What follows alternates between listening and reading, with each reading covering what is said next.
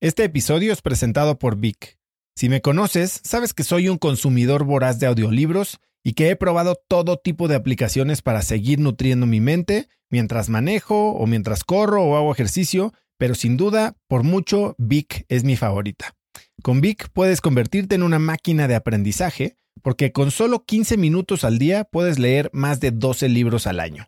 En Vic tienen más de 250 mil títulos y puedes escuchar resúmenes de bestsellers en menos de 15 minutos o libros completos, incluido mi libro Haz lo que importa, así como mis Vic originales como Cómo combatir el síndrome del impostor. Vic, por ser escucha de cracks, te regala 7 días de prueba y después contenido ilimitado por solo 167 pesos al mes en un pago anual de 1.999 pesos al suscribirte a Vic. Simplemente ve a cracks.la diagonal Vic. Vic se escribe B alta E E K. Una vez más, es cracks.la diagonal Vic. Este episodio es presentado por Hospital Ángeles Health System. Cada invitado con el que platico en el podcast me abre los ojos a nuevas tecnologías que están impactando de forma positiva la manera en que todos nosotros vivimos. Una de las áreas en las que el avance tecnológico está generando más impacto es en el área de la salud, especialmente con los avances en cirugía robótica que permiten intervenciones con menos sangrado, menos dolor, cicatrices más pequeñas y una recuperación mucho más rápida. Hospital Ángeles Health System tiene el programa de cirugía robótica más robusto en el sector privado en México. Cuenta con 13 robots Da Vinci, el más avanzado y versátil del mundo, y con el mayor número de médicos certificados en cirugía robótica, con la cantidad de horas necesarias para poder operar, ya que tiene el único centro de capacitación de cirugía robótica en todo el país. Este es el futuro de la cirugía. Si quieres conocer más sobre el programa de cirugía robótica de Hospital Ángeles Health System y ver el directorio de doctores, visita cracks.la diagonal ángeles. Una vez más, es cracks.la diagonal ángeles. Consulta a tu médico. Para mí la definición de wowizar es hacer algo que ya existe más especial, hacerlo una experiencia extraordinaria. Lo ordinario no tiene nada de malo, pero ya se te vuelve paisaje, ya no lo notas. Todo eso, al final de cuentas, para mí se convirtió en el fundamento de lo que yo ahora enseño como la técnica del efecto wow.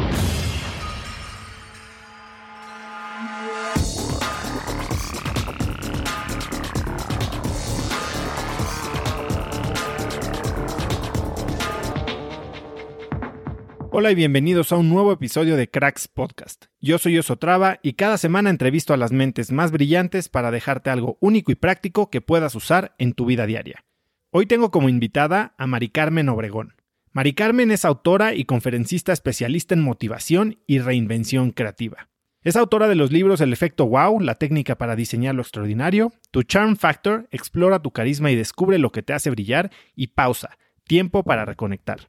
Mari Carmen tiene dos pláticas TEDx, ha sido nombrada por Forbes México como una de las promesas de los negocios y es fundadora de la escuela online Wow You, Universidad del Efecto Wow. Hoy, Mari Carmen y yo hablamos de cómo mantener la emoción viva en tu vida, sobre cómo las marcas pueden conectar con sus audiencias de maneras sorprendentes y de la simplicidad como arma secreta. Mari Carmen Obregón, bienvenida a Cracks Podcast. Hoy sí estoy de wow. Qué gusto tenerte aquí.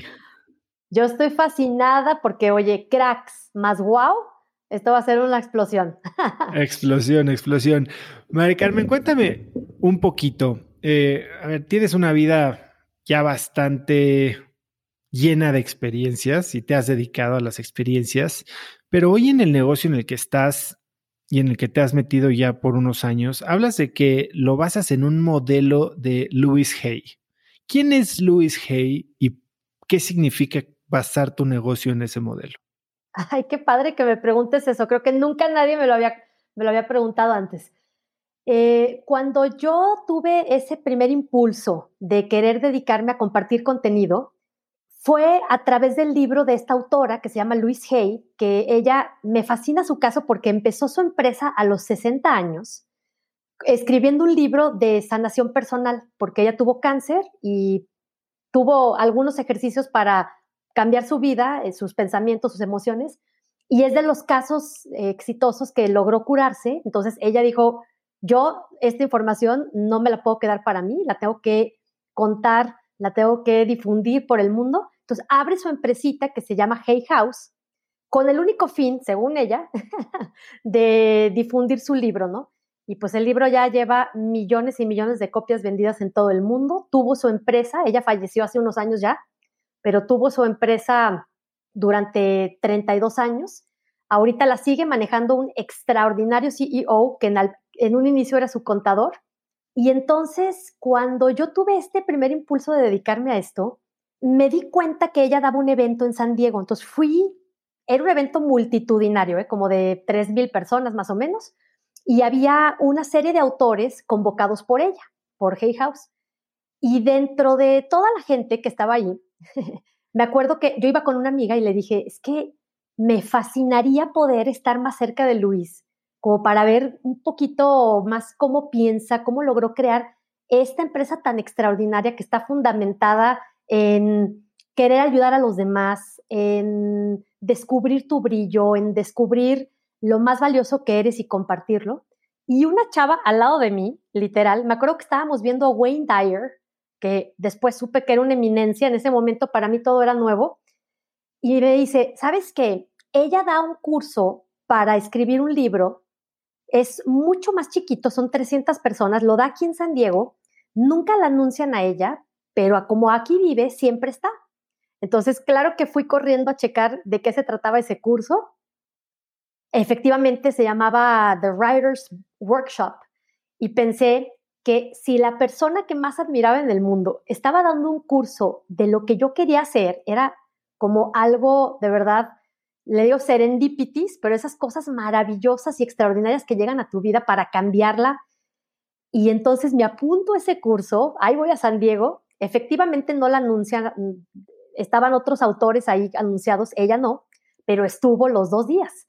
Entonces, e, ella me dio la primer noción de lo que ahora es mi fundamento empresarial, que es, puede haber muchas personas hablando de lo mismo, pero cada una lo va a hacer con su propia voz.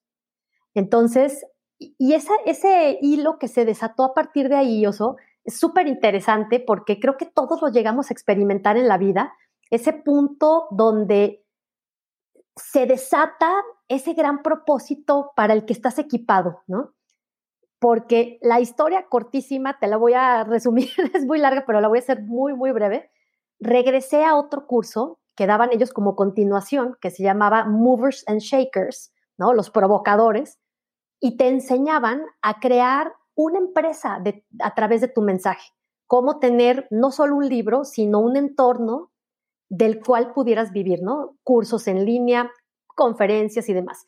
Y te ayudaban a crear una estructura para que la pudieras transformar en todos esos productos. Y ahí conocí, entre otros ah, mencionados, obviamente, a Brandon Bouchard, que es mi siguiente pilar, ¿no? Es de quien yo aprendí a usar Kajabi, que es la plataforma que actualmente uso para mis cursos, y que creo que su misión es muy similar. Él muy enfocado, obviamente, al marketing digital, pero su misión es eh, ayudarle a las personas a sacar todo ese brillo que tienen y poder llegar a, muchos, muchos lugares del mundo con, con eso tan fantástico que, que sabes crear, ¿no? Entonces yo a través de Luis hice una filosofía para mi empresa que le llamo crear para dar. No quiero nada más eh, ser famosa, llegar a miles de personas con mis mariposas amarillas. yo lo que quiero es tocar la vida de cada persona que escuche cómo fue que yo llegué aquí porque si yo lo he podido hacer, cualquiera puede aspirar a dedicarse a lo que ama. Es muy interesante esto que estás diciendo, Mari Carmen, porque tú ciertamente has saltado de personalidades, de profesiones, de inclusive parecería hasta de pasiones eh, varias veces a lo largo de tu vida, ¿no? Y, y, has dicho que en la vida no sabes tus siguientes 10 pasos, pero sí tienes que saber el que vas a dar a continuación, ¿no? Eh, cuéntame un poquito tú cómo piensas en, claro que viendo hacia atrás, como decía Steve Jobs, todo hace sentido, ¿no?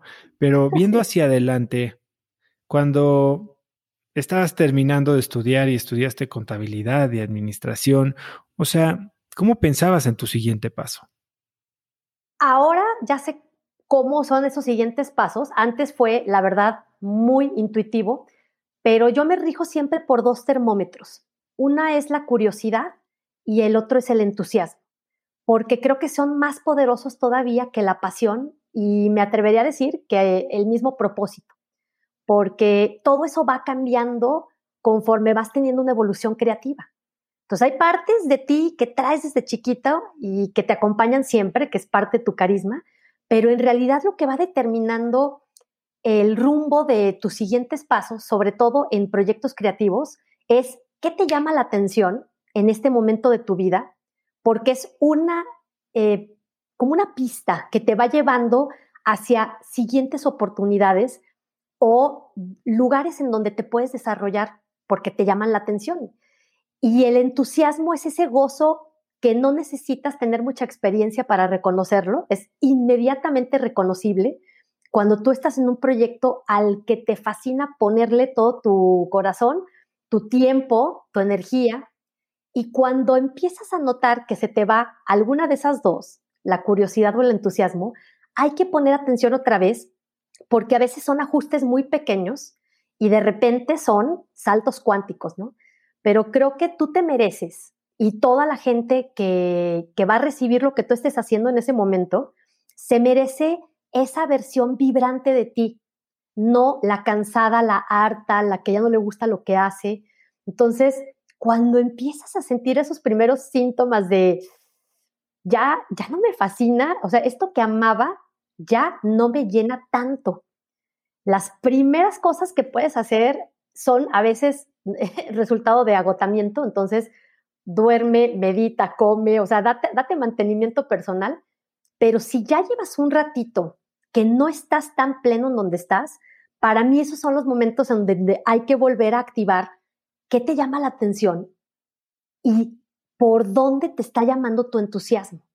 Porque ciertamente las pasiones pueden ir modificándose y, además son muy, muy efímeras, siento que son muy atrabancadas, ¿no? La pasión es como este arrebato casi sin pensar y la curiosidad, aunque es más calladita, es más poderosa, porque es la que te va abriendo los ojos de, ¡Ah! me, ya antes no me gustaba pintar y ahora me gusta. Antes no me gustaba, no sé, todo lo que hemos aprendido en la pandemia, ¿no? No me llamaba la atención un idioma y ahora me llama la atención. Entonces son pistas por donde hay un gran desarrollo creativo para ti disponible si tú quieres dar ese brinquito. Me llama muchísimo la atención esto que estás diciendo, porque creo que a muchos nos pasa, ¿no? Que de repente empezamos a perder esa chispa o esa, esa vibra o esa vibración y, no sabemos qué es, ¿no? Y, y hablaste de serendipia, ¿no? Y de cómo de repente se presentan cosas y al mismo tiempo estoy, acabo de leer algo de James Clear que dice de pequeñas oportunidades, como que a veces creemos que las oportunidades se presentan de golpe gigantes que cambian vidas, cuando la realidad es que se presentan poco a poco y son estas pequeñas oportunidades aprovechadas consistentemente que son las que generan grandes cambios. Pero cuando no estás despierto, cuando no estás curioso, cuando, cuando pierdes un poquito esa claridad, esa conciencia, pues se te va la serendipia, se te van las pequeñas oportunidades y te hundes en esta monotonía. ¿Cómo mantienes viva esta conciencia o esta, esta, ah, este filo mental, por decirlo así, para darte cuenta que no todo es el árbol que tienes enfrente, sino que hay un bosque alrededor de ti? Fíjate que me encanta tu pregunta porque mm, siento que el ser humano por instinto siempre va a buscar esa plenitud creativa, porque así llegamos al mundo, con, esas ganas de explorar y de ver de todo lo que somos capaces. Pero ciertamente la educación nos va cortando un poquito las alas y nos va equipando de otras cosas, pero en cuestión de creatividad nos va quitando esa espontaneidad para poder decidir en dónde está nuestro mayor potencial. Entonces, justamente lo descubrí y este es el mejor consejo que les puedo dar, porque hubo un punto en el que yo estaba con mi libro del efecto wow, que ya te platicaré un poquito más de él, mi libro del Charm Factor, que habla del carisma, pero de repente me empecé yo a no sentir tan bien físicamente, ¿no?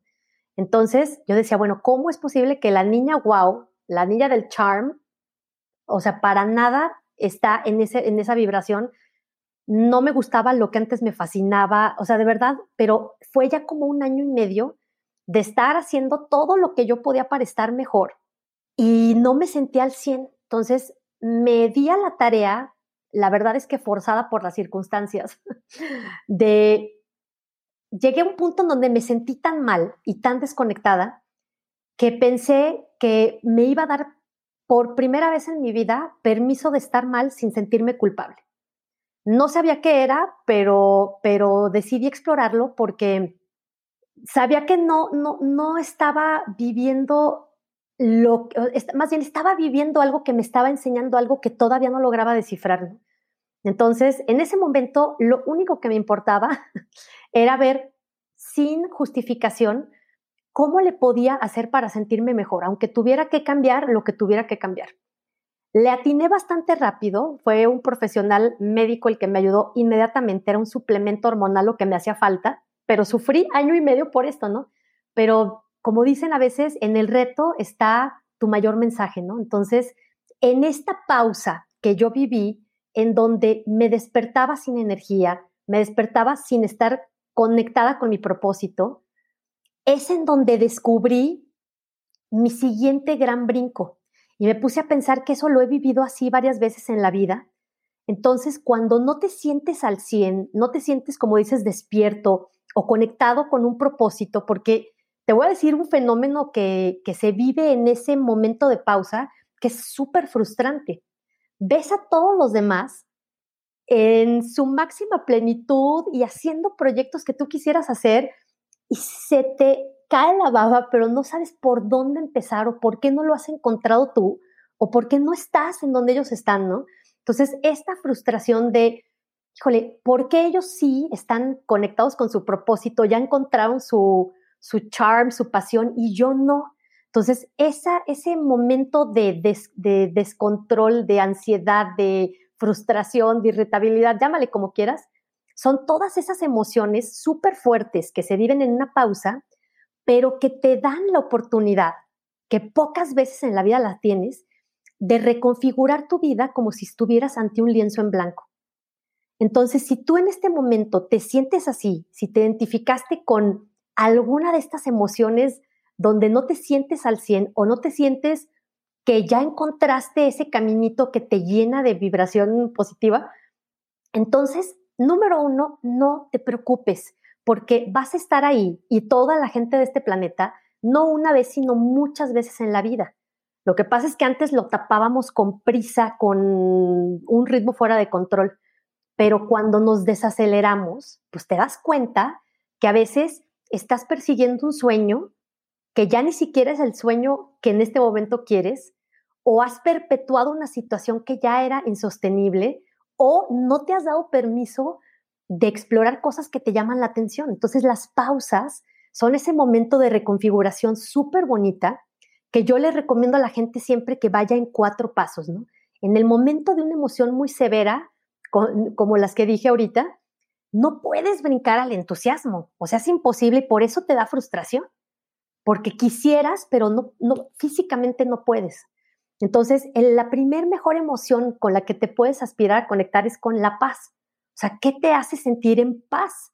Puede ser descanso, un amigo, un té, una chela, un antidepresivo. O sea, de verdad, cada persona tiene que buscar la forma de, dar ese brinquito chiquito a sentirse en paz. Si te gusta el chocolatito caliente, las velas, lo que sea, ¿no? Porque en ese estado de paz, es donde se empieza a dar ese primer chispazo de la curiosidad.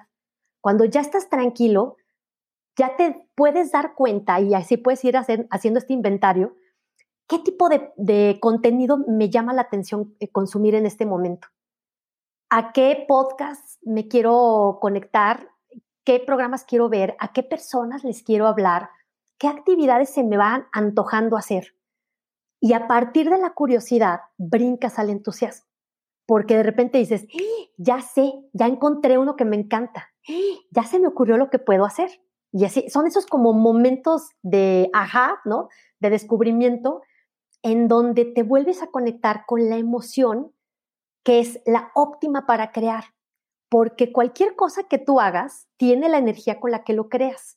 Entonces, si tú lo creas desde un punto de pausa, híjole, se va a sentir, llámese Instagram post, eh, o si cocina, si tienes un negocio de cocina, o si das eh, servicios administrativos, se siente cuando tú estás en pausa.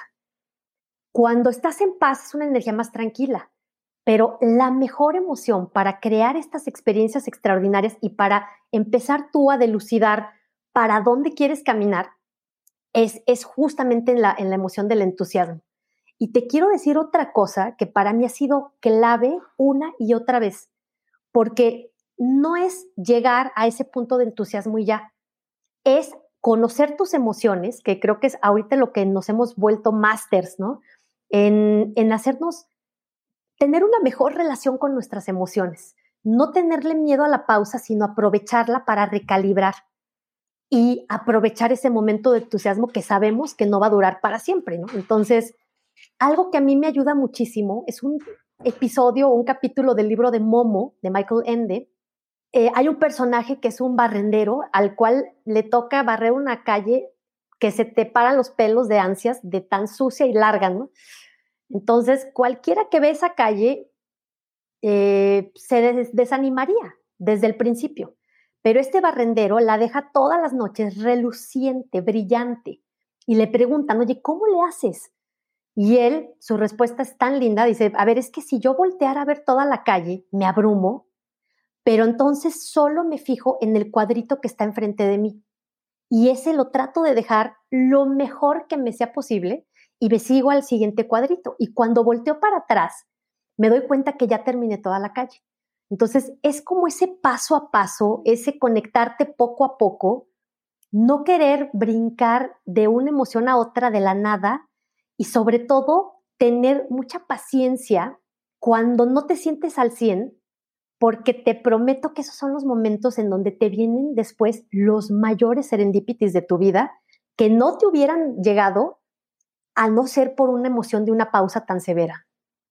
Sí, es un poco lo que le digo a la gente que un par de los mejores momentos de mi vida ha sido entre trabajos, ¿no? Cuando me corrieron, cuando vendí mi empresa, porque en ese momento, como yo digo, sacas la cabeza del agua, que es un poco estar en paz, ¿no? Te, desafanas del día a día. Ahora, hay mucha gente que se bloquea, ¿no? Y, y, yo trato con muchos empresarios y emprendedores que me dicen, es que no conozco mi propósito, no sé qué es lo que quiero hacer.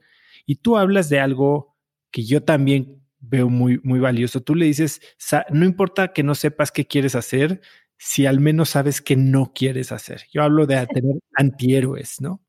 Eh, cuéntame un poquito, ¿cómo llegas a esa conclusión tú?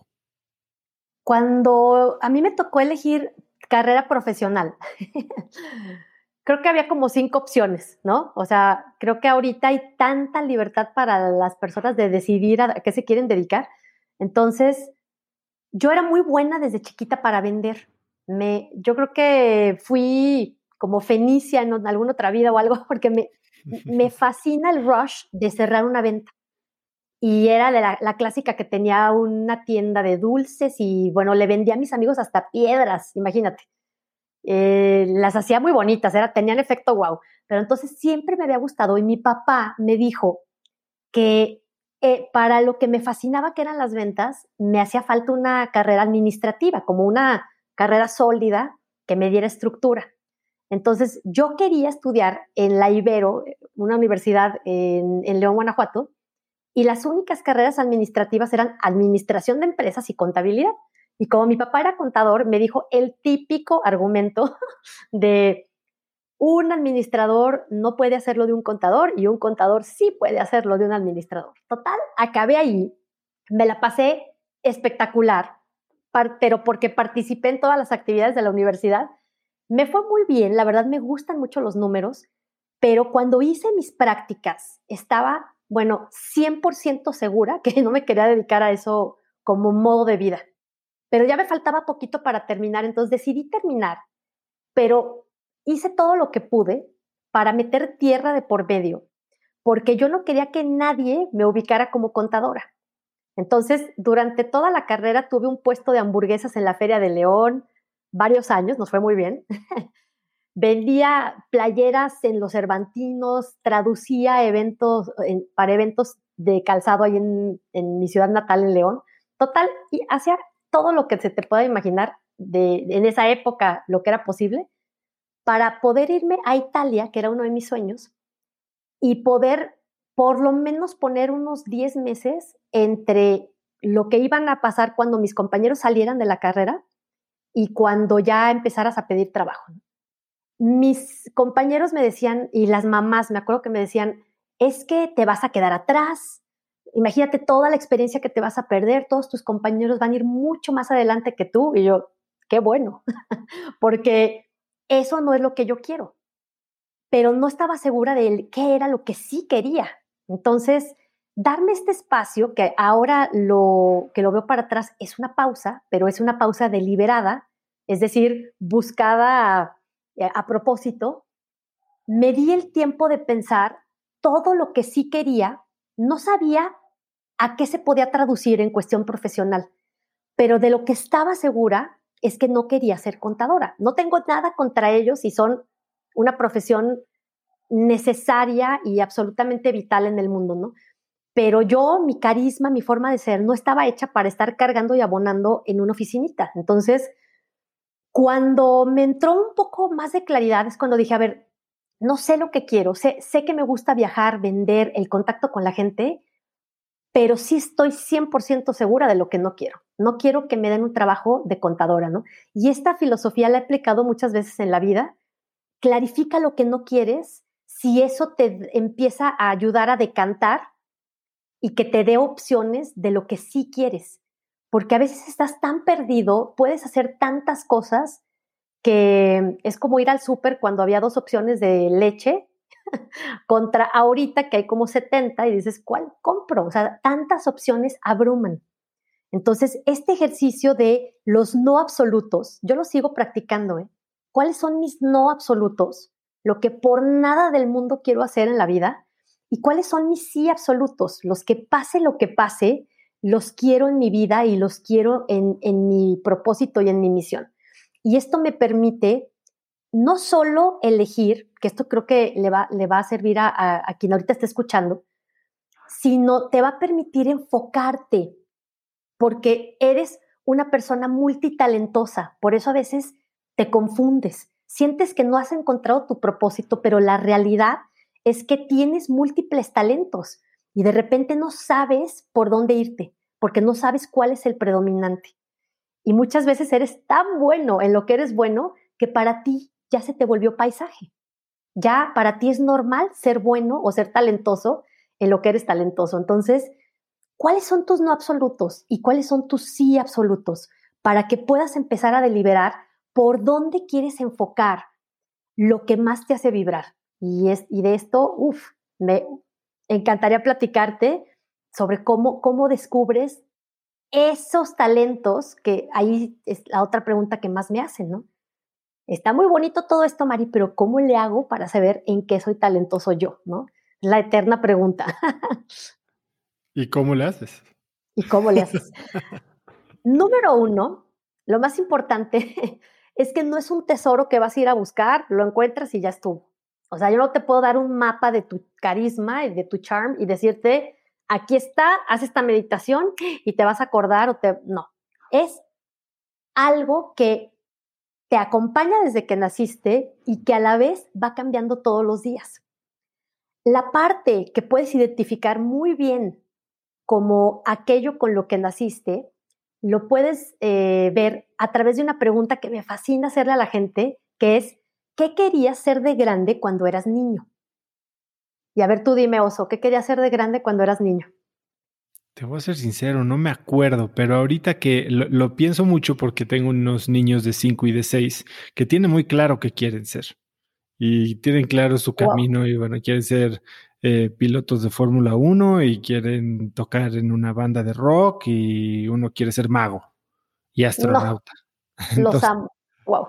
Pero yo trato de acordarme de ese nivel de inocencia y no me acuerdo. ¿A qué jugabas? Jugaba y, lo he contado porque creo que terminé siendo lo que al menos me sembraron la idea que yo quería hacer.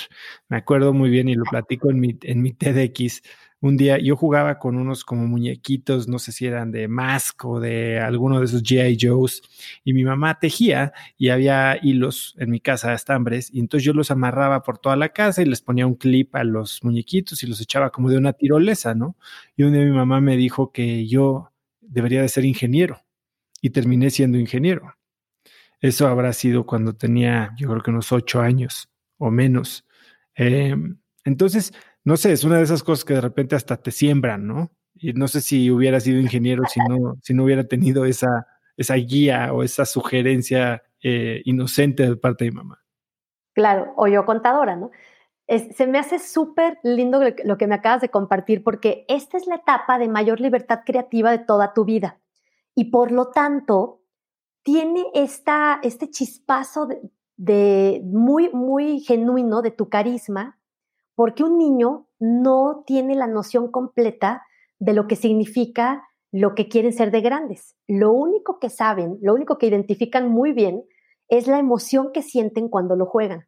Por ejemplo, tus hijos que juegan a la Fórmula 1, a ser magos, a ser astronautas, si llegan a, su edad adulta y son otra cosa muy distinta, no pasa nada, porque lo que ellos, ojalá que a través de ti nunca pierdan es la energía o la emoción que está detrás de ese sueño de niño. Por ejemplo, alguien que le gusta la Fórmula 1, pues es un niño que le gusta mucho la adrenalina, le gusta mucho el movimiento, la estrategia, moverse rápido. El astronauta tiene ideas fuera de este mundo, tiene una gran capacidad para ver los problemas desde un aspecto global, le fascina la naturaleza. El mago le gusta sorprender, le gusta lo inesperado, le gusta mezclar cosas para para crear nuevas, ¿no? Entonces, todos los niños, y esto lo empecé a investigar porque en los cursos les hacía esta pregunta y sobre todo los hombres llegaban después conmigo con mucha desilusión a decirme, uy, Mari, pues yo quería ser astronauta, pero no fui, ¿no? Y yo quería ser bombero, pero no fui. Entonces empecé a explorar qué había más allá del simple juego. Y te voy a decir qué veo yo en tus muñequitos que aventabas en la tirolesa. ¿eh? Yo pienso que tú desde ese momento, parte de lo que te mueve es ayudarle a personas a encontrar su libertad. Este reto que tienes de limitless, pues es ayudarle a las personas a entrar en esa tirolesa y atreverse a ser libres, a vencer sus miedos, a vivir la vida de sus sueños. O sea, yo pienso que el poner monitos a, a jugar a una tirolesa es súper significativo, ¿no? Porque entonces te puedes dar cuenta que ese tipo de emociones, no importa a lo que te dediques al final de la vida, las puedes seguir buscando porque son las que alimentan tu carisma natural. Hay personas que les gusta la introspección, otras la adrenalina o el tema de la sensibilidad artística o la comunicación, ¿no? Hay, hay quienes me dicen que querían ser actrices y normalmente son personas muy empáticas, de emociones muy intensas, les gusta un poco el drama, ¿no? Entonces, claro, ahí está su, ahí está su actriz. Eh, y entonces, no importa qué terminaste siendo, y, siempre es una liberación, ¿no? O sea, no importa que no seas astronauta, porque la capacidad de tener ideas fuera de este mundo, ahí está, y alimenta tu potencial creativo, es donde mejor te sientes, así lo puedes reconocer. Yo soñaba, bueno, jugaba a ser cantante de Timbiriche. Entonces, todo el tiempo daba conciertos, me encantaban los micrófonos. Y después de esos saltos que di de contadora y después me dediqué a turismo, luego a eventos y finalmente a esto, que ya llevo nueve años eh, generando el contenido que me fascina compartir, pues entonces ahora es lo más cercano a lo que me movía de niña, que es pararme frente a un grupo de personas a inspirar. Entonces, si logras reconocer este primer chispazo de tu carisma cuando eres niño, tú recuperas una parte de ti que era que no tenía juicios, que no tenía todavía la opinión de tu mamá para que fueras ingeniero o yo la de mi papá para que fuera contadora. Esta, esta es la primer parte que puedes aprender a reconocer para que puedas hacer más cosas de las que te hacen sentir pleno, ¿no? La segunda, que es la que cambia todos los días, es la forma como se matiza tu carisma a través de todo lo que vives. porque cada día de tu vida, es más, cada persona que conoces, cada curso que tomas, cada lugar en el que has vivido, le va agregando un ingrediente a tu vida que te puede o no gustar. Pero entonces tú ya puedes ir tomando decisiones de cuáles son los ingredientes que más te gustan para que los busques más. Y entonces tú puedes ver este camino, este recorrido de cómo cada persona en cada etapa de su vida hace algo que es un pleno reflejo de su carisma. Es como si este punto de tu vida fuera una fotografía instantánea que vas a poner en un museo y se va a quedar ahí y aunque veas tu vida, tu misma vida ahí, la vas a ir viendo desde el punto en el que estás parado. Y entonces cada día tienes una nueva perspectiva de tu propia vida y eso es fascinante, sobre todo a nivel creativo porque si tú ves la obra plástica de un artista, sus primeros bocetos no se parecen nada a lo que terminó siendo, pero en ningún momento era menos él. O sea, Picasso no era menos Picasso en sus primeros dibujos. Lo único es que se fue matizando su carisma y fue teniendo un estilo cada vez más reconocible. Entonces, este estar curioso y atento a la forma como hoy te llama la atención crear, es por eso que estoy tan enamorada de esto, porque a veces me preguntan, oye, quiero escribir un libro, pero no sé si ahorita o esperarme a tener más información y estar mejor preparado. Y les digo, a ver, el libro que hoy vas a escribir no se parece nada al que vas a escribir dentro de dos años. No te quedes con las ganas de saber qué hubiera dicho tu yo creativo de hoy. Y esto se aplica a cualquier proyecto creativo, ¿no? Porque lo que hoy la forma que tienes hoy de ver el mundo no se va a volver a dar ni siquiera a través de ti. Entonces, explórala, aprovechala. Y si en dos años quieres escribir otro libro, tu propia evolución creativa te va a dar materia prima. No, vas a, no te va a faltar de qué hablar, ¿no? Porque me acuerdo que mm, un amigo me decía, oye, este Stephen Covey que escribió Los siete hábitos para la gente altamente efectiva, para las personas altamente efectivas, sacó un libro unos años después que se llama El octavo acto. ¿Por qué lo hizo? ¿Por qué no nos dijo desde el principio que eran ocho? y se, se, bajó, o sea, se quedó bajo la manga el octavo hábito. Y le digo, no, no, no, no. No te equivoques. O sea, él, cuando escribió los siete hábitos, esos eran de los que él tenía conciencia. Él escribió el mejor libro que pudo en ese momento y es una obra maestra de la productividad, ¿no? pero su propia evolución creativa lo hizo descubrir que había un octavo hábito que valía la pena compartir con el mundo. Entonces, así va cada etapa de tu vida y así es como puedes ir explorando tu carisma, tu estilo para crear, que por cierto es irrepetible. Has hablado muchísimo de, de creatividad, ¿no?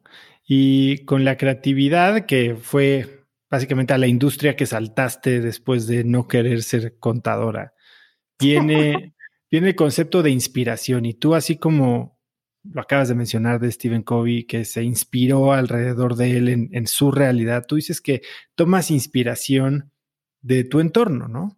Y pues como bien se dice ahí, ¿no? Los buenos artistas copian, los grandes artistas roban. En Google tenían, tenían una frase que decía, roba con orgullo, ¿no? Hablando de aprovecha el trabajo que ya está hecho y no, no inventes el hilo negro dos veces. ¿Tú cómo piensas eh, eh, en cuanto a la creatividad, diagonal, inspiración y de dónde, de dónde te, te alimentas? Yo creo absolutamente tienes que modelar lo que te inspira, no tienes que partir de cero porque justamente lo que te llama la atención lo vas a traducir como nadie más lo va a hacer. O sea, tu visión del mundo solo existe a través de ti. No va a haber alguien igual a ti en la historia. Entonces, con esa libertad de saber que tu percepción es irrepetible y tu forma de expresión creativa es irrepetible, entonces hazle caso a todo lo que te llama la atención, porque tú lo que vas a hacer con eso es lo que nadie más puede hacer como tú. Y eso de verdad te abre una posibilidad infinita porque entonces de todo lo que ves, a todo lo que estás expuesto, es una fuente de inspiración. Nada más que aquí hay una paradoja. si entonces ya te doy permiso para que te inspires en todo lo que te rodea y le hagas caso a lo que más te gusta, a lo que te llama la atención y lo tomes como punto de partida de inspiración para tus propios proyectos, entonces me vas a decir, Mari, está muy bonito, pero de verdad, ¿dónde está la inspiración? Porque yo volteo y volteo y no veo nada. Y eso es algo que, que es muy común porque nosotros percibimos el 100% del entorno, pero la mente pues tiene un filtro porque si no, te volverías loco, ¿no? Entonces, cuando tú quieres empezar a ver un determinado tipo de inspiración, hay un experimento que me gusta muchísimo darle a, la gente para que entiendan este concepto de, de poder tener una observación creativa consciente. Cuando tú pones tu atención en un solo objeto, en algún solo tema, empiezas a ver más de él, ¿no? Entonces, yo lo que les propongo siempre a las personas es que traten de buscar mariposas amarillas durante 48 horas.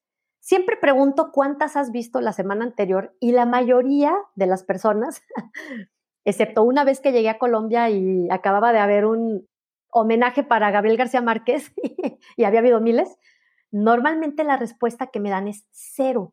Y es la respuesta más adecuada porque ¿por qué vas a ver mariposas amarillas si no las estás buscando, no? Entonces, cuando te pones un tiempo concreto, por ejemplo, 48 horas, y las empiezas, le das esa instrucción a tu mente y se acabó, no te tienes que forzar más allá, las vas a empezar a notar, porque es como el retargeting que hay ahorita en redes, en redes sociales y en internet, ¿no? Así como le das clic a un anuncio y ya internet sabe lo que te interesa, pues te enseña más de lo que te interesa, ¿no? Entonces, esta es una especie de retargeting para tu mente. Tú acabas de decir, me interesan las mariposas amarillas, y entonces, oh sorpresa, te vas a empezar a topar con muchísima evidencia, ¿no? Con muchísimas, en este caso, mariposas amarillas.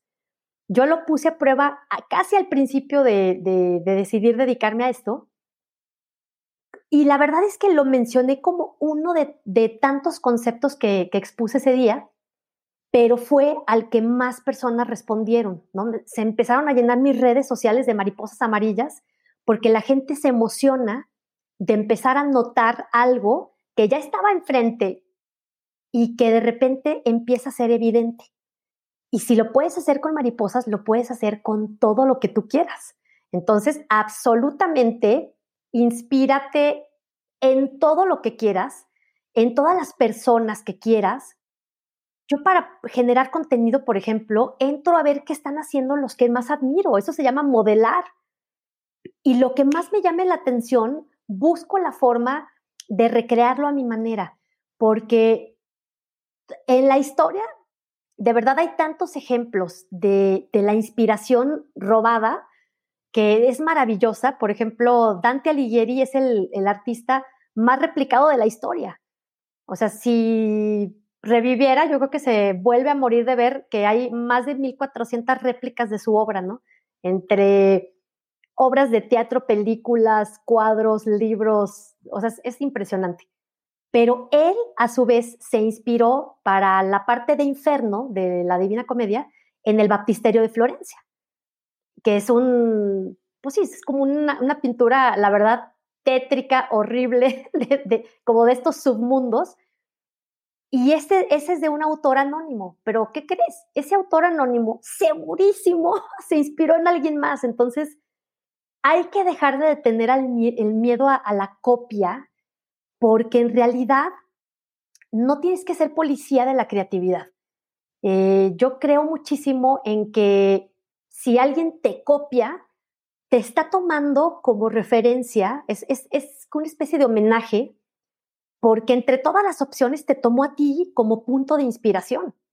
Entonces, creo que una vez oí a María José, la cantante, decir algo que me dio mucha risa, que ella se sentía muy orgullosa de ser quíntuple platino en el Metro Valderas, es decir, la que más discos pirata vendía en el Metro Valderas.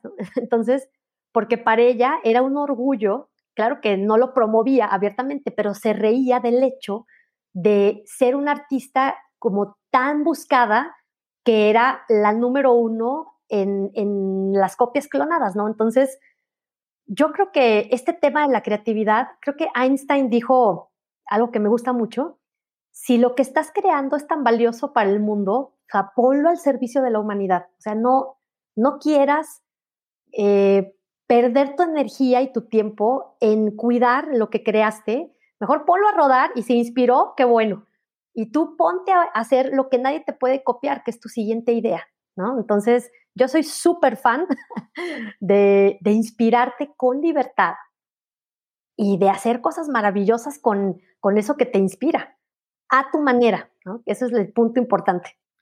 Hace poco leía un artículo en el que hablaban de, que, alguien que es de los, sin duda alguna, más grandes innovadores de los últimos siglos, Steve Jobs, él copiaba, ¿no? O sea, y, se habla de por qué estamos tan renuentes a copiar y habla de un, de un síntoma que se, llama el NIH syndrome, ¿no? El Not Invented Here syndrome. No se inventó aquí. Como no se inventó aquí, como no lo hice yo, entonces lo rechazo, lo desacredito y entonces, y yo lo he visto, por ejemplo, en mis desarrolladores de InstaFit, quieren desarrollar desde cero cosas, simplemente, aunque haya infinitamente mejores soluciones ya listas para, para usar, pero porque lo quieren haber desarrollado ellos. Y, y justo este artículo hablaba de cómo Steve Jobs inclusive podía haberse eh, sentido orgulloso de ser un ladrón, no un ladrón, pero de haberse inspirado de ideas como Xerox, que fue el que inventó el mouse y el click y demás,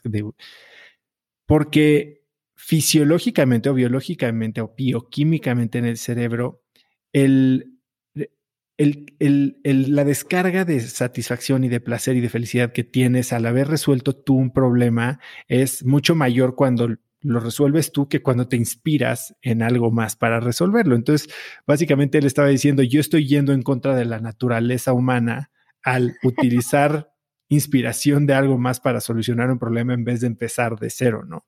Entonces, bueno, yo creo que sí, también yo soy fan de no inventar el hilo negro y simplemente de ver dónde puedes tener eh, un diferenciador de valor agregado basado en justo lo que tú dices, ¿no? Tu, tu uniqueness. Exacto. Sí, porque al final, mira, no creas que llegué yo a esta conclusión de la nada. Tuve varios descalabros creativos que me hicieron soltar poco a poco esta necesidad de, de ser policía de la creatividad eh, tuve una empresa de eventos y en algún punto nos dimos cuenta que las personas que trabajaban con nosotros ofrecían los mismos proyectos a nuestros mismos clientes a un precio más barato, ¿no? Ese fue así como el primer golpe de realidad con las copias. Y mi socia y yo me acuerdo perfecto que dijimos, a ver, ¿qué vamos a hacer? Podemos desgastarnos mandando la clásica carta de ningún trabajo enviado por ellos es avalado por nosotros, bla, bla, bla. O simplemente seguir creando. O sea, la vida se va a encargar de que las cosas caigan en su lugar. Efectivamente, bueno, los despedimos a todos. Fue un episodio e, emprendedor muy fuerte porque se fueron siete personas al mismo tiempo. Abrieron ellos su empresa y creo que duraron un año, se pelearon entre ellos y listo. Entonces, ni siquiera es que yo les hubiera deseado que les fuera mal para nada, sino tienes que dejar que la vida siga su curso en ese sentido. Yo aquí estoy segura que muchas personas no van a estar de acuerdo, van a decir, Mari, ¿cómo no demandaste? ¿Cómo no hiciste? Es que sí lo pude haber hecho, pero yo elegí enfocar mi energía en seguir creando, que es lo que mejor sé hacer. Y, y ahorita me dio una pauta que he seguido eh, por el resto de mi vida de no detenerme a perseguir. Eh, ahora con el efecto wow, me ha pasado infinidad de veces, tengo como wow espías por todo el continente, entonces me avisan, ¿no? Cuando alguien hizo algo que se relacione con el efecto wow. Y me, me da risa, me da ternura, agradezco el gesto, pero la verdad es que, número uno, la palabra wow es súper genérica, hay que partir de ahí, existe desde el 1500, y yo lo único que hice es tomarla y convertirla en otra cosa, ¿no? El efecto wow o wowizar, ¿no? Al mundo, que es hacer algo más especial. Y finalmente sí la tengo registrada, pero no me he detenido, de verdad, jamás a perseguir a alguien que lo está usando, porque no es mi filosofía. O sea, de verdad siento que no me va a alcanzar mi propia vida para llegar a todas las personas a las que quiero llegar. Si alguien allá eh, afuera está haciendo un esfuerzo secundario o paralelo al mío para ayudarle a las personas a entender su potencial creativo, para, a enseñarles a crear experiencias extraordinarias, pues qué bueno, lo celebro, lo festejo, bravo, ¿no? pero, pero sí es un punto al que no llegué de la nada, o sea, sí tuve mis descalabros, pero ahorita me siento, la verdad, muy, protejo lo que tengo que proteger, o sea, mis libros están en Indautor, mis marcas están en INPI, pero no me detengo a, a preocuparme demasiado sobre qué está pasando alrededor en ese sentido, porque pienso que de todos modos, aunque los persiga, los van a seguir haciendo y yo ya perdí muchísimo tiempo de cosas que podía estar inventando nuevas, ¿no? Entonces, yo pienso que, que tus ideas no son fíjate, te voy voy, me voy a contradecir un poco, pero tus ideas no son tan únicas. O sea, se le pudieron haber ocurrido a alguien más. Entonces, deja que ese alguien más las desarrolle a su manera y tú lo que sí tienes único es una capacidad para desarrollar tu versión. Quédate con eso. la versión que tú eres capaz de crear, esa sí es irrepetible, pero la idea que tuviste la pudo haber tenido otra persona, ¿no? Las ideas están como en un, inconsciente colectivo aquí flotando y de repente bajan a muchas mentes en simultáneo y listo, las personas, porque hay una cosa importantísima, Oso, una cosa es la inspiración y otra es qué haces con esa inspiración, ¿no? Es como el conocimiento. No te sirve de absolutamente nada a menos de que hagas algo con, con eso que aprendiste. O es lo único que transforma tu vida. yo le llamo acción inspirada. Hablas de wowizar tu vida, wowizar experiencias. A ver, tú wowizaste una ciudad y ese fue como tu, tu, entrada triunfal al mundo del, del wow. Cuéntame un poquito qué hiciste por la ciudad de León, que es de donde eres tú, y cómo ha evolucionado este concepto de la experiencia y el efecto wow. Fue lo más inesperado que te puedas imaginar, pero a la vez tiene un fundamento muy lindo estaba yo en ese no saber qué, quería y qué no quería. Empecé a llevar currículums a muchas empresas, pues con lo que sí sabía que me gustaba, ¿no? Las ventas y los viajes y ayudar a las personas y bla, bla, bla. Entonces, me dan trabajo en una empresa que es, es una, una oficina de turismo que se dedica a crear estrategias de mercadotecnia para posicionar un destino, en este caso era León, Guanajuato, como posible sede de congresos y convenciones. Estas oficinas las, hay en todo el mundo y se llaman oficinas de convenciones y visitantes, Conventions and Visitors Bureau.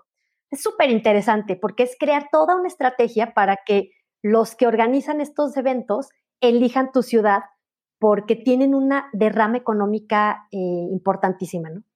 Entonces, llego yo a esta oficina, 1998, en un león totalmente industrial, o sea, no teníamos ningún atractivo más que Guanajuato a 20 minutos, San Miguel de Allende a una hora y media, y de repente me veo ya yendo a solicitar congresos contra Guadalajara, Monterrey, Cancún, Los Cabos. Entonces, me acuerdo perfecto que llevaba una semana en ese trabajo y me mandan en autobús me hospedé en el hotel Acapulco Tortuga, imagínate, como el, calibre, y comiendo en la comercial mexicana. Bueno, era así como una época de presupuesto raquítico, pero les vendí la experiencia de la ciudad. O sea, lo que yo hice, y la verdad ahí es donde comprobé lo del entusiasmo. O sea, yo no tenía mucha experiencia, pero me sentía como pez en el agua, estaba en mi elemento, ¿no? Entonces, después me empezaron a cuestionar estos comités y me decían, ¿yo por qué voy a ir a León, además de comprar zapatos? O sea, sí, me convencen tus argumentos de en el centro de la ciudad, o sea, muchas cosas que les decíamos para que eligieran nuestra sede, pero nos daba muchísimo coraje que nos dijeran que qué más iban a ir a hacer además de comprar zapatos, pero cuando algo te da coraje, en el fondo es porque tienen parte de razón. León no tenía ningún atractivo, ¿no? Entonces, decidimos, en este momento estábamos, se alinearon así como las estrellas y estábamos varios eh, muy atrevidos en cuestión de creatividad y sobre todo mm, con unas ganas tremendas de hacer algo extraordinario por nuestra ciudad. No nos importaba el, el reflector, ni el título, ni la medalla, sino queríamos crear algo de verdad extraordinario. Entonces, hicimos varios proyectos, pero, y se los presentamos al presidente municipal. Estos son dos o tres proyectos que van a hacer de León una ciudad de verdad fuera de serie. La gente va a querer venir solo por esto. Y nos dijo, están muy lindos todos, pero escojan uno. Les voy a dar un dinero semilla de 50 mil pesos. Háganlo, desarrollenlo. Tiene que ser autosuficiente, no puede depender de gobierno. Hagan pues alguna, algún fideicomiso para que esto esté fuera de, de gobierno. Y así fue como nació el Festival de Globos Aerostáticos. La historia que hay atrás, que pocas personas lo saben, es que a las oficinas de turismo donde estábamos llegaban muchas personas a proponer proyectos. Y entre esas miles de personas llegó una persona a pedir un permiso para subir y bajar un globo aerostático del Parque Metropolitano, que es en donde ahora se desarrolla el festival. Y entonces, como ya traíamos estas ganas de crear cosas, algo diferente, le dijimos, oye, ¿por qué solo uno? O sea, ¿por qué no más globos? Ah, no, pues si quieres más globos, ¿por qué no vamos a que conozcan el Festival de Albuquerque, que es el festival de globos más grande del mundo? O sea, hay mil globos aerostáticos a la vez. Entonces, así nos llevó conocimos a una persona que fue como nuestro manager o broker de globeros, de pilotos que, manejan los globos aerostáticos. Y entonces empezó ahí la aventura de cómo estructuras este festival en, en una primera versión súper chiquita, eran 17 globos, pero era crear una cultura en la ciudad de por qué tienes que llegar a las 5 de la mañana, o sea, por qué vale la pena desmañanarte para que vivas esa experiencia que no se va a repetir jamás. O sea, ese, ese ir es como ir a la luna, ver inflarse un globo a las 5 de la mañana. Y convencer a, voluntarios para que fueran en sus camionetas a rescatar los globos, convencer a estos 17 pilotos que vinieran a León, Guanajuato, en medio de la nada, a traer sus globos y a volar. Entonces fue, la verdad, una aventura súper, súper em, divertida, desgastante, ya te imaginarás todo lo que conllevó, pero al final de cuentas, lo que creamos es algo que todavía nos llena de orgullo a todos los que estuvimos en ese momento, porque ahorita es el festival de globos más importante de América Latina, tiene más de 200 globos. Sí cambió la cara de la ciudad, o sea, si tú ves una taza de Starbucks, que normalmente tiene lo más representativo de un destino, la de León no tiene zapatos, tiene globos. El logo del presidente municipal actual es un globo aerostático, que por cierto era uno de nuestros jefes. O sea, el actual presidente municipal de León fue de las personas que nos dijo, adelante. En ese momento era director de desarrollo económico. Entonces, lo que a mí me quedó como, como lección de todo eso que vivimos es que cuando tienes una idea, habla de ella, échala a andar, porque no importa si al final tú te llevas o no la medalla, el orgullo de que sepas que gracias a que abriste la boca y que tomaste acción inspirada, existe algo que cambió la cara de una ciudad, de verdad es que todo es posible. Todo, todo es posible. Y para mí la definición de wowizar es hacer algo que ya existe más especial, hacerlo una experiencia extraordinaria que lo que significa realmente es lo ordinario no tiene nada de malo, pero ya se te vuelve paisaje, ya no lo notas.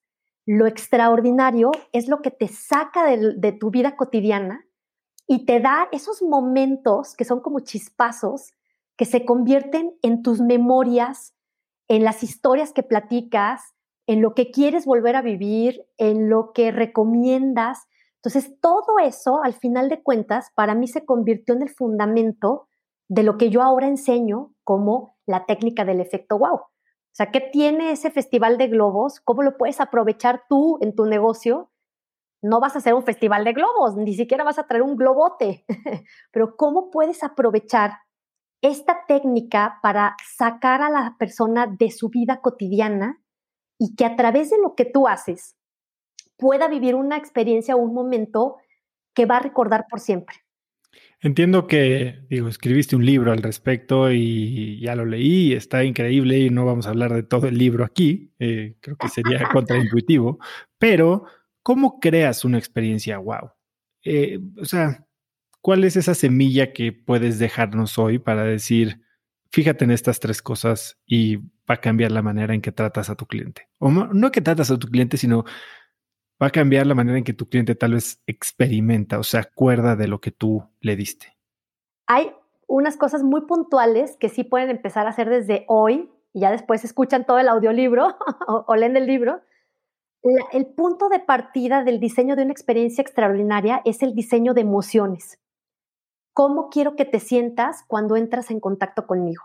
De ahí parte todo, porque las emociones que más busca el ser humano en las experiencias son emociones tan, em, tan cotidianas que no creerías que ahí está parte de lo que la gente busca constantemente, ¿no?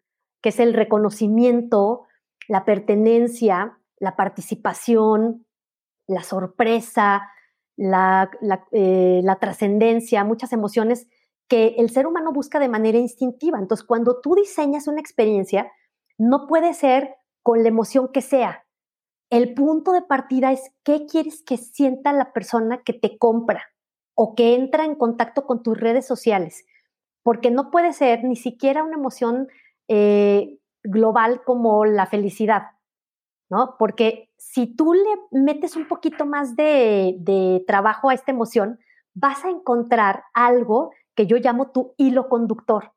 El hilo conductor de las experiencias es lo que te permite tener una consistencia es como la temática o el concepto creativo, que te hace tener una consistencia a través de todo lo que haces. Entonces, todo lo que haces comunica la emoción de la experiencia, ¿no? Lo puedes ver, por ejemplo, en un ejemplo muy sencillo, Disneylandia, que tiene los parques temáticos y que dicen, este es el lugar más feliz del mundo, ¿no? Porque la tercera parte de la creación de una experiencia es el mensaje, cómo lo comunico. Y entonces Disneylandia dice, este es el lugar más feliz de la Tierra o el lugar más feliz del mundo. Y entonces tú dices, ok, la felicidad es el hilo conductor, ¿no? Es la emoción que rige.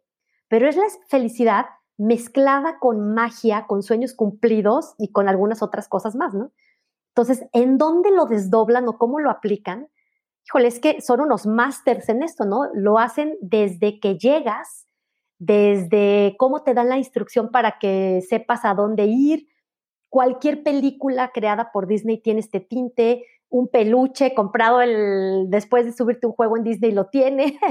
Entonces, toda la emoción, la emoción concreta que tú quieres generar, la puedes comunicar de mil formas a través de toda la experiencia pero esto te da una especie de consistencia para que no, yo veo muchos emprendedores y muchas empresas haciendo muchas cosas bonitas aisladas.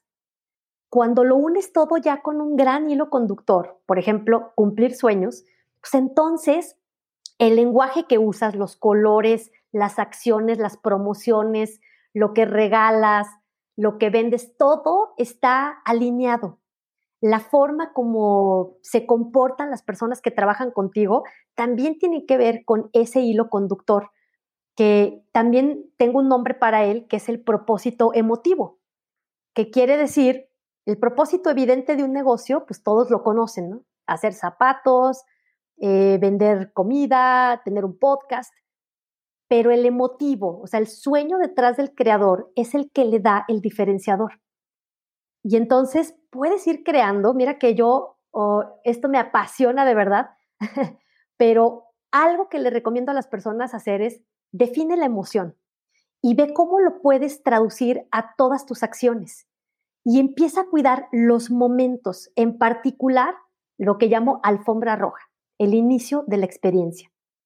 ¿Cuál es tu alfombra roja? Porque yo estuve en eventos mucho tiempo y parte de lo que aprendí de cómo estructurar el efecto wow viene de, todo lo que viví en los eventos. Entonces, imagínate el inicio de la experiencia de trabajar contigo como una gran alfombra roja, como si estuvieras llegando a los Óscares. ¿Cuál es o cómo es? la primera vez que te contactan o la primera vez que se meten a tus redes sociales, ¿cuál es eh, la impresión? Cuando te contactan. A mí, por ejemplo, los primeros mails que recibí tuyos me dejaron con la boca abierta de lo bien organizados que estaban, o sea, impresionante el detalle, la claridad. Esas son alfombras rojas. O sea, ¿qué siente la persona desde los primeros contactos? Y obviamente en el inicio de la experiencia de tu negocio. Y así le das a las personas también no solo reglas, a las personas que trabajan contigo, sino eh, criterios. Porque si solo tienen reglas, tú tienes que hacer A, B, C, pues las van a seguir muy bien, pero no, no se van a poder salir hacia el lado creativo. Cuando tienen criterios y tú le dices, pase lo que pase, aquí el objetivo es, por ejemplo, eh, en el reto que acabas de lanzar, perderle el miedo a los límites, ¿no? O sea, perder tus miedos y vivir tus límites, vivir sin límites. Si ese es el hilo conductor de esta experiencia que es el, reto que nos invitaste, entonces cada persona que trabaje contigo no solo está haciendo la programación o lo que sea que en lo que te estén ayudando, sino está ayudando a crear una filosofía sin límites, a darle a las personas herramientas para que tengan una vida sin miedo. Y eso le da herramientas más allá de las reglas a las personas que, colaboran contigo y es espectacular, porque entonces tienen un propósito dentro de tu propósito. Hace poco leí que, que estabas, bueno, obviamente das consultorías y talleres sobre creación de experiencias. Estabas ayudando a una funeraria a crear una experiencia wow. Explícame, a ver, creo, que, creo que es de los ejemplos que más claro nos podría poner que esto funciona para todo.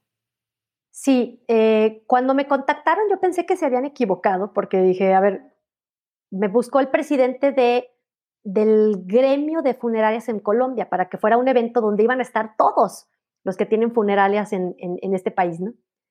Entonces, primero le pregunté si estaba seguro de que era yo la persona que andaba buscando y me dijo, sí, porque nosotros tenemos en nuestras manos uno de los momentos más vulnerables de la vida de las personas. Entonces, nosotros mm, tenemos que crear una experiencia que los arrope, que los apapache y no puede estar dejada al azar. Entonces, claro que mm, para un, eh, un escenario tan susceptible, tan sensible como una funeraria, ¿qué tipo de elementos pueden formar parte de la experiencia? Otra vez, ¿cuál es la emoción que quieres generar? El apapacho, el acompañamiento, el que se sientan liberados de cosas que ahorita no tienen el espacio mental para, para deliberar. O sea, que todo sea muy simple, muy simplificado, pero a la vez muy cálido. ¿A qué se puede traducir esa emoción? Desde que te dan una cotización, ¿cómo te pueden, qué, tipo de lenguaje van a usar? ¿No? ¿Qué tipo de seguimiento? No, no te están vendiendo una casa, no te están vendiendo un viaje, o sea, te están vendiendo algo que nadie quisiera comprar, ¿no? Eh, ahorita estoy trabajando con una farmacéutica y me dicen lo mismo, ¿no? O sea, la gente viene a hacerse estudios, a picarse para que le saquen sangre, pues nadie va, así como mi sueño dorado, irme a sacar sangre, ¿no? Entonces, ¿qué tipo de lenguaje tienes que usar? ¿Qué tipo de momentos inesperados puedes crear? Por ejemplo, traerle un café en el momento que van llegando todos a una funeraria, ¿no? O sea, darles las bebidas tienen un poder de conexión con las emociones impresionante.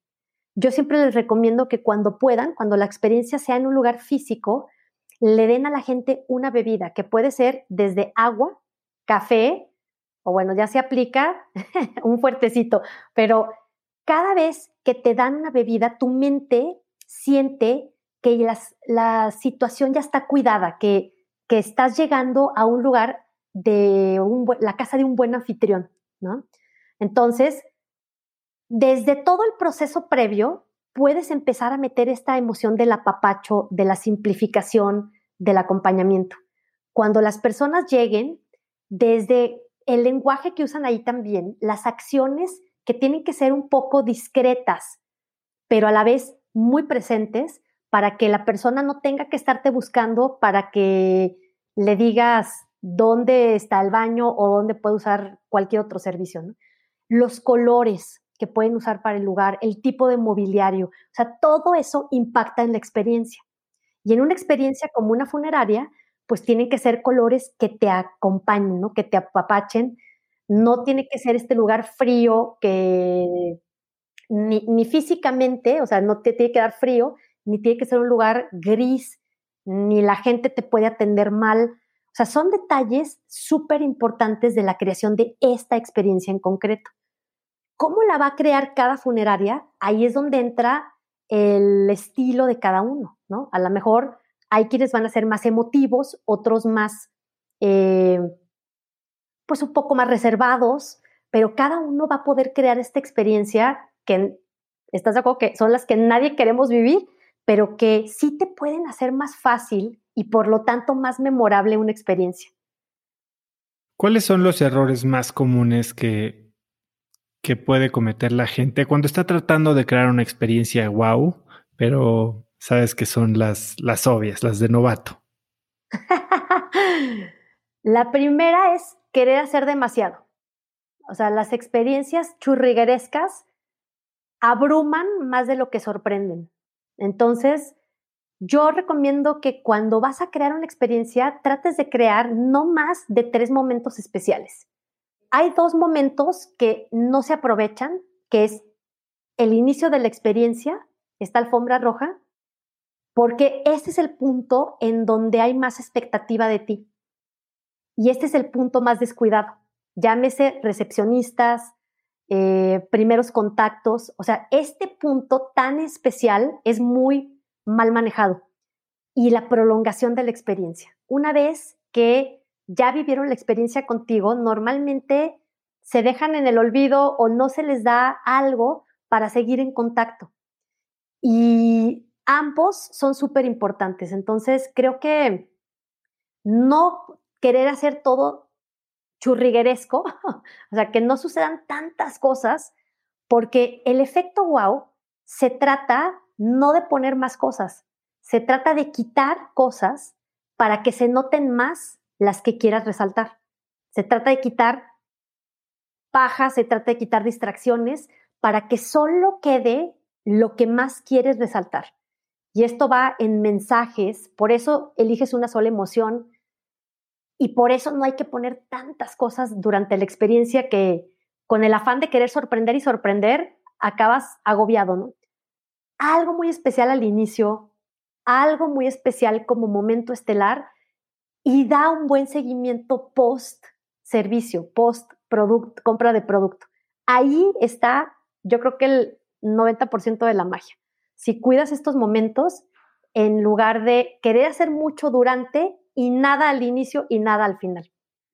Además del efecto wow, ¿qué otros libros o recursos, TED Talks podrías recomendar alrededor de ese tema? Em, ¿De otros autores? Sí. Sí. Uy. Tengo muchos que me inspiran. Eh, Creo que los que han hecho un trabajo extraordinario en documentar el inicio y fin de una experiencia extraordinaria se llaman, espérame tantito, es que tienen dos libros, ya me acordé, se llama La experiencia, la economía de las experiencias, The Experience Economy. Son dos catedráticos de Harvard que dicen que tu vida está sobre un escenario y que tu vida laboral sobre todo y que todo lo que sucede en el escenario está a la vista. Y ahí lo que más me impactó es que la economía de las experiencias, o sea, el, crear estos momentos especiales para que las personas quieran lo que tú tienes para ellos, existe desde hace más de 40 años. O sea, no es nada nuevo, pero pasó de ser como una teoría muy linda a algo absolutamente fundamental y necesario. Eh, a mí me encanta escuchar, eh, por ejemplo, Seth Godin se me hace de los innovadores y creativos más extraordinarios. A Tom Peters se me hace de verdad fuera de serie. Tengo un amigo colombiano que escribió un libro hermosísimo que se llama Emotion Share. Yo le hice el prólogo. Y Emotion Share es justamente cómo se va pasando, se va transmitiendo las emociones a través de una experiencia. ¿no? Y es como ese punto, por ejemplo, él habla del grupo de Kiss y dice, a ver, si tú piensas en Kiss, no piensas a veces ni en la música, piensas en la lengua de Gene Simmons, ¿no? Entonces, ¿cómo hay elementos que te remontan a la experiencia y que transmiten la emoción? Y sobre ese tema, amo, amo un libro que se llama El arte de la fascinación de Sally Hawkshead, que ella abre, de hecho la vi en una conferencia hace como unos seis años, y es la persona que me inspiró ahora yo entrenar eh, speakers, porque sale al escenario y no dice en ningún momento, hola, muchísimo gusto, gracias al comité que me invitó. No, no, no. Ella sale al escenario, inmediatamente te envuelve en la historia y dice, de pequeña, cuando estaba en, el colegio, la gente me hacía bullying por mi apellido, cabeza de, cabeza de buey, ¿no? Hawkshead. ¿Quién me iba a decir que ahora es la razón por la que me recuerda? Yo soy Sally Hawkshead y te voy a hablar del arte de la fascinación. Y te habla, por ejemplo, de cómo el arte de la fascinación de un Jaggermeister es saber feo. O sea, la fascinación no tiene que ser positiva todo el tiempo.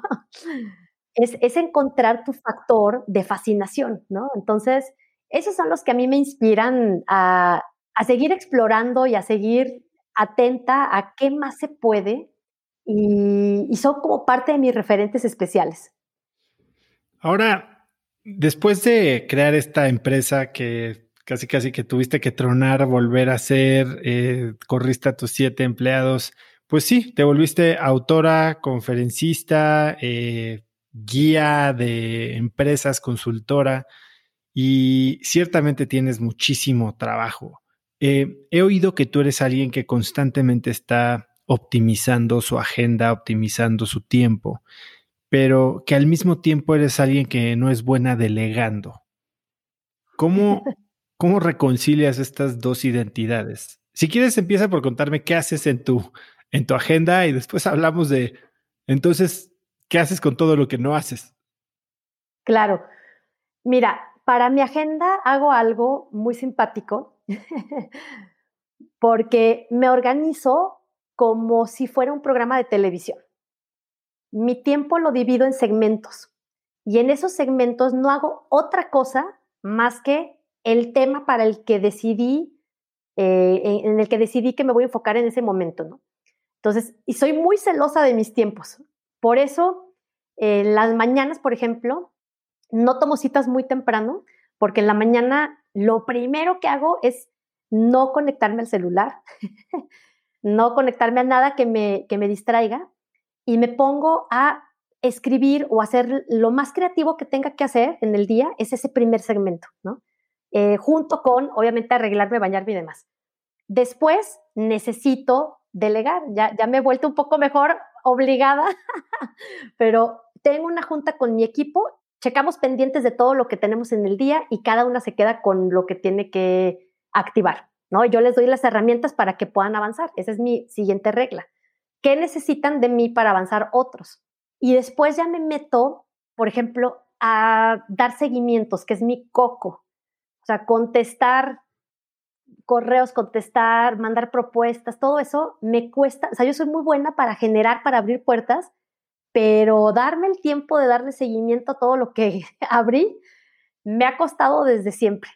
Pero bueno, ya me hice al, hábito de por lo menos una hora al día dar seguimientos, ¿no? Y así, así me voy. Redes sociales, por ejemplo, no me meto, eso, eso me encantó cuando recibí tu correo que decía, pues no lo checo todo el día, ¿no? O sea, no te esperes una respuesta inmediata. O sea, soy tu fan. porque las redes sociales lo que hice fue apagar las notificaciones para que no decida el teléfono a qué hora lo voy a revisar. O sea, yo decido a qué hora me meto, soy muy fan, me encanta, pero yo decido a qué hora me meto, no quiero que el teléfono esté jale y jale mi atención.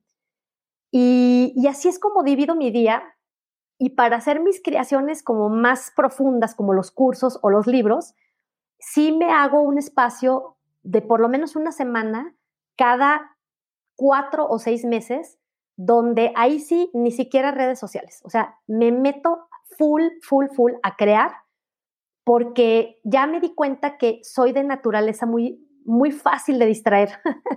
Entonces, mm, cualquier estímulo me saca del enfoque. Entonces, necesito meterme a realmente lo que estoy haciendo. Entonces, así de esa forma, es lo que más les recomiendo, lo que a mí me ha funcionado, que soy de verdad muy dispersa.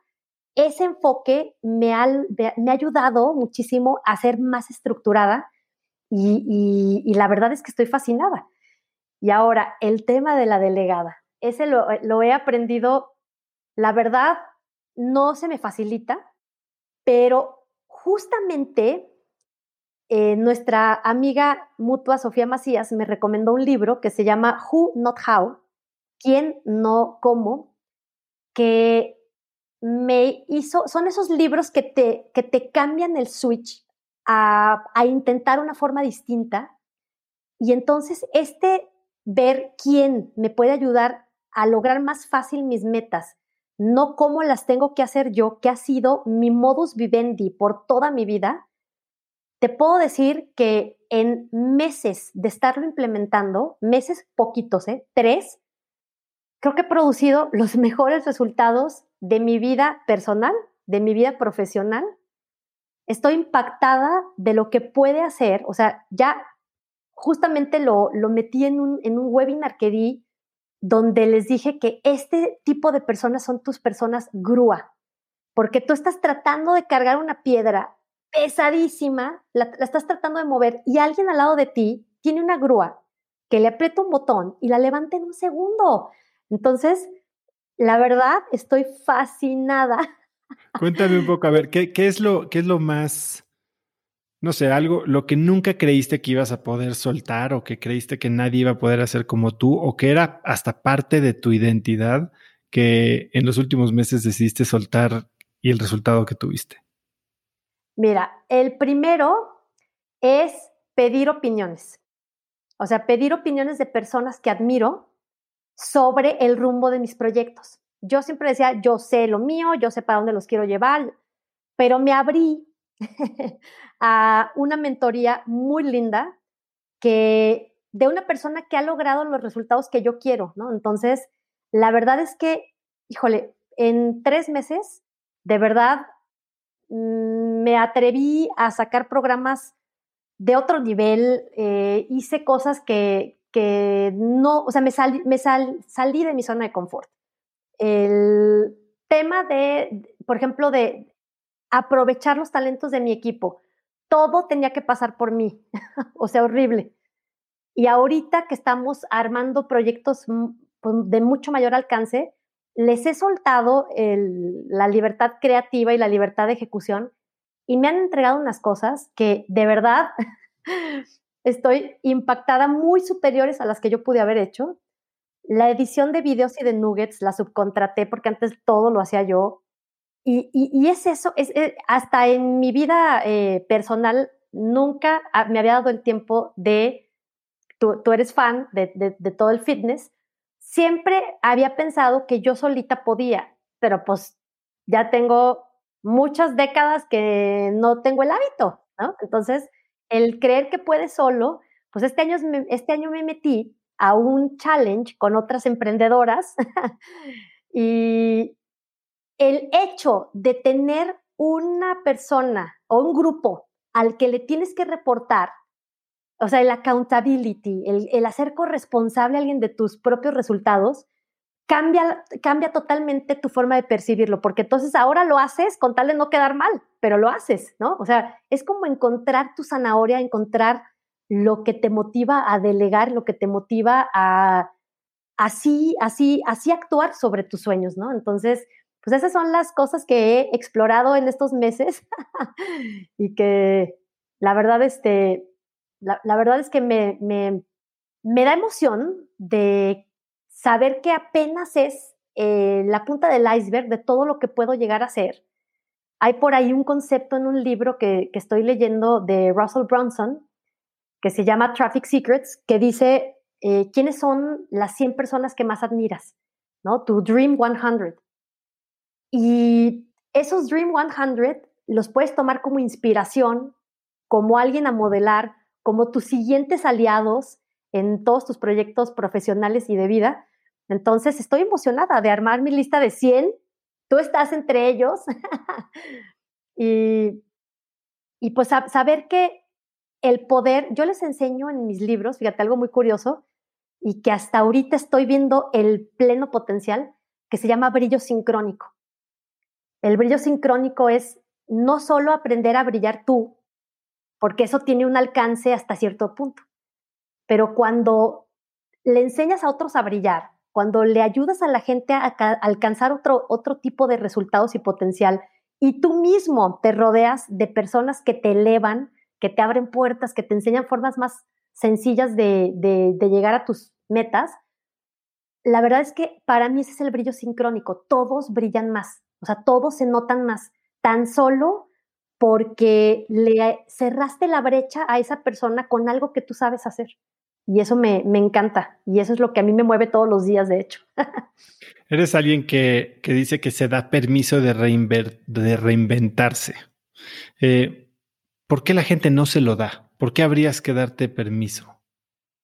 Creo que cuando elegimos la carrera, por ahí de los 18, tienes esta noción de que eso es lo que tienes que ser por el resto de tu vida, ¿no? Como que así te, así te educan, así te enseñan. Y entonces estás en una profesión que a lo mejor te gustaba en un inicio, entonces, pero ya el momento de ejercerla no es lo que tú querías o simplemente ya te interesan otras cosas. Entonces, yo veo personas, una y otra vez me las topo, que me dicen, me encantaría hacer otra cosa, pero soy esto, ¿no? Entonces, esta etiqueta te debería solamente de empoderar, de abrir puertas, de haberte dado herramientas, pero nunca te debería de definir por completo, porque es simplemente un paso de todo lo que puedes llegar a ser.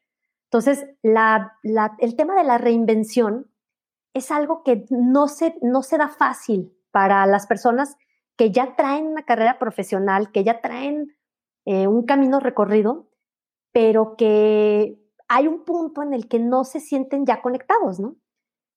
Las personas que sí se dan la libertad, yo he visto financieros de alto nivel salirse para ser coach de vida y son los más felices y obviamente sus primeros clientes son sus compañeros del banco, entonces no hay que tenerle miedo a esta reinvención porque tú no, tú no estás aquí para hacer una sola profesión.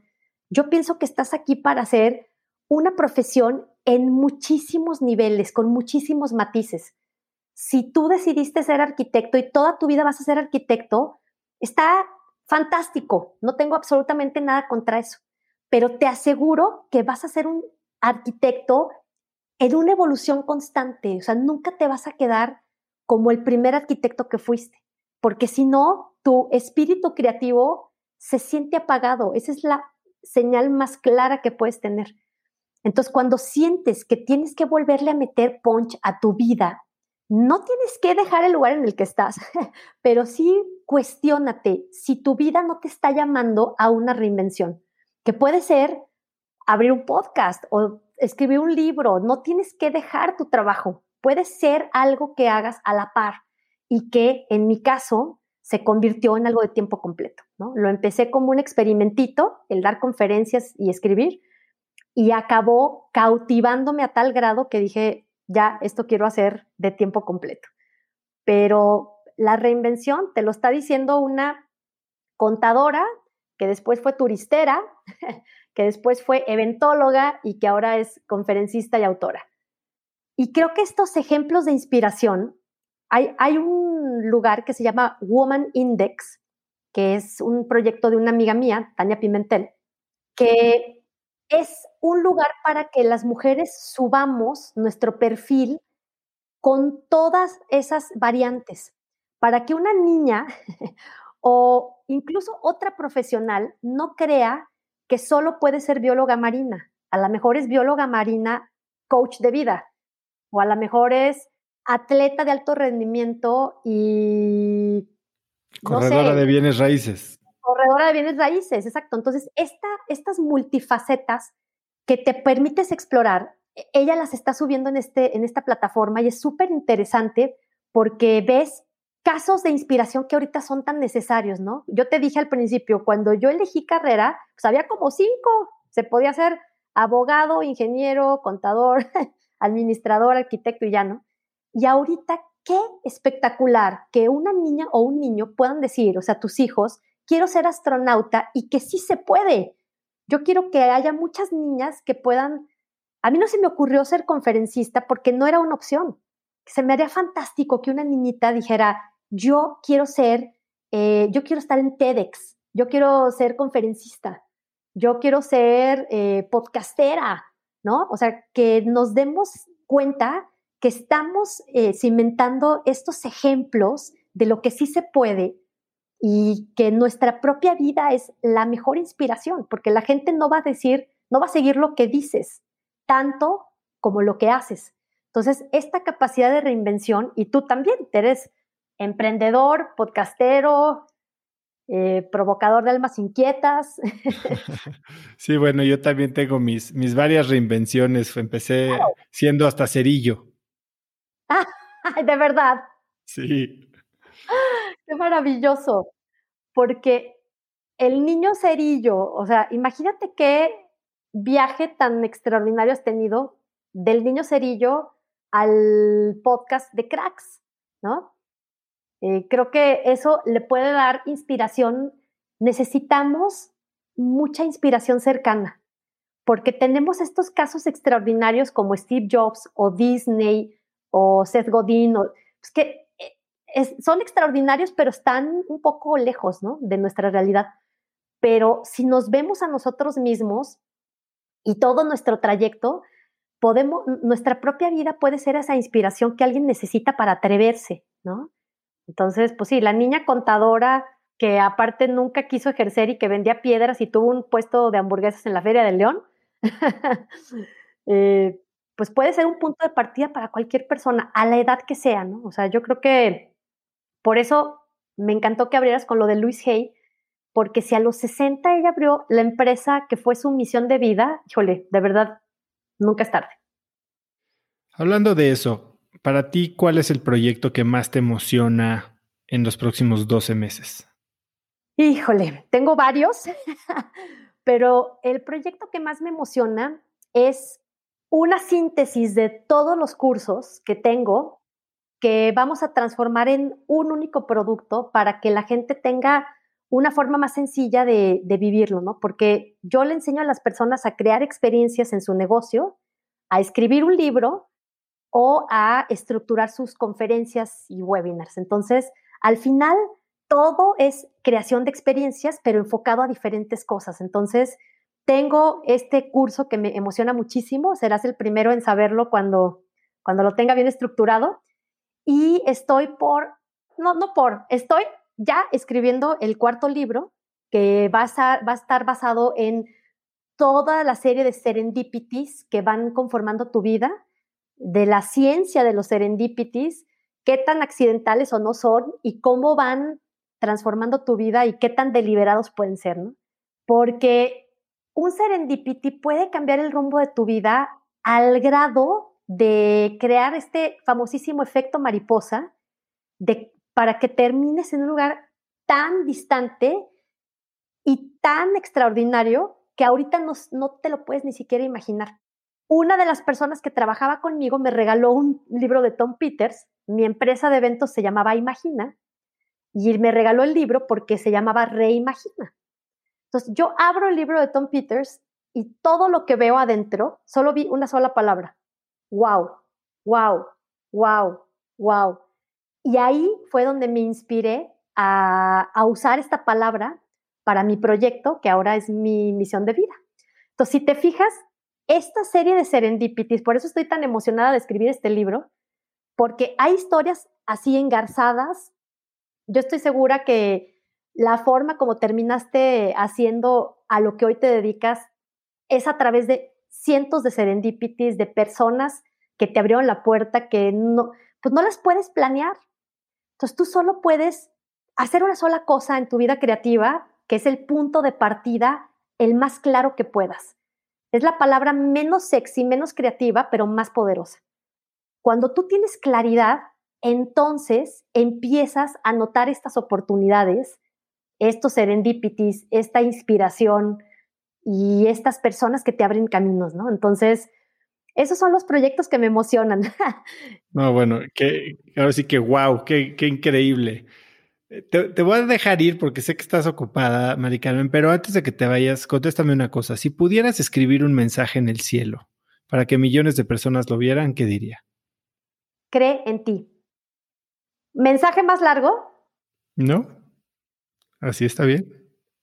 En ti. ¿Sabes qué? Lo que me motiva cada día a levantarme, lo que me motiva cada vez que me invitan a un foro como este, a un espacio como este, es regresarle a las personas la confianza en su talento creativo. Creo que te cambia la vida en tantos niveles, te hace que vuelvas a creer en ti, que vuelvas a tener confianza de proponer proyectos, de hacer cosas, te sientes bien, te sientes feliz. Entonces, para mí, el camino más rápido para la plenitud es tu talento creativo. Entonces, mientras más creas en ti, pues más más seguro estás de que lo que haces en el mundo, pues tiene este impacto positivo, ¿no? Entonces, muchísimas gracias por invitarme. No, Mari Carmen, ha sido increíble platicar contigo. Digo, leí tu libro, lo escuché eh, y de lo que me habían platicado las personas que conocemos mutuamente, iba a disfrutar mucho esta conversación y ciertamente así lo fue. Eres una crack y me encantaría, bueno, vamos a seguir platicando porque creo que podemos hacer muchas cosas juntos. ¿Dónde te puede seguir la gente? Y por ahí me dijiste que tienes algo que quieres regalar. Sí, mira, estoy muy fácil de encontrar porque en todas las redes sociales estoy como efecto wow. El wow es W o W porque lo han llegado a escribir de mil formas. Entonces, estoy en Facebook, Twitter, Instagram, YouTube y ahora Clubhouse como efecto wow. Entonces así me puedes encontrar y quiero ayudar a cumplir ese mensaje en el cielo y para que la gente crea que de verdad vale la pena su talento en el mundo, les quiero regalar un curso muy lindo que tengo que se llama Kit Esencial para una vida con efecto wow. Lo van a poder descargar aquí contigo. Son tres playbooks para tener ese caminito y encontrar la forma de tener no solo un proyecto creativo, sino que cada día de tu vida sea de verdad una obra maestra que valga la pena y te sientas orgulloso. ¿En dónde pueden descargar este regalo que les estás dando? Mira, pueden ir directo a mi página www.maricarmenobregón.com diagonal cracks y ahí lo van a poder descargar. Buenísimo, pues espero que sea mucha gente la que descargue esto. ¿Y algo más que quieras agregar, Mari Carmen? Que estoy eh, muy agradecida por, por haber estado en tu podcast y lo que más me interesa decirle siempre a cada persona es que de verdad tienes una forma irrepetible de generar experiencias extraordinarias. Tú eres tus pausas, pero también tu inspiración. Todo, todos esos momentos de tu vida eres tú. Así que no está mal sentirse mal siempre y cuando eso te lleve a una reinvención de todo tu potencial. Buenísimo, Mari Carmen. Pues muchísimas gracias. Gracias a ti.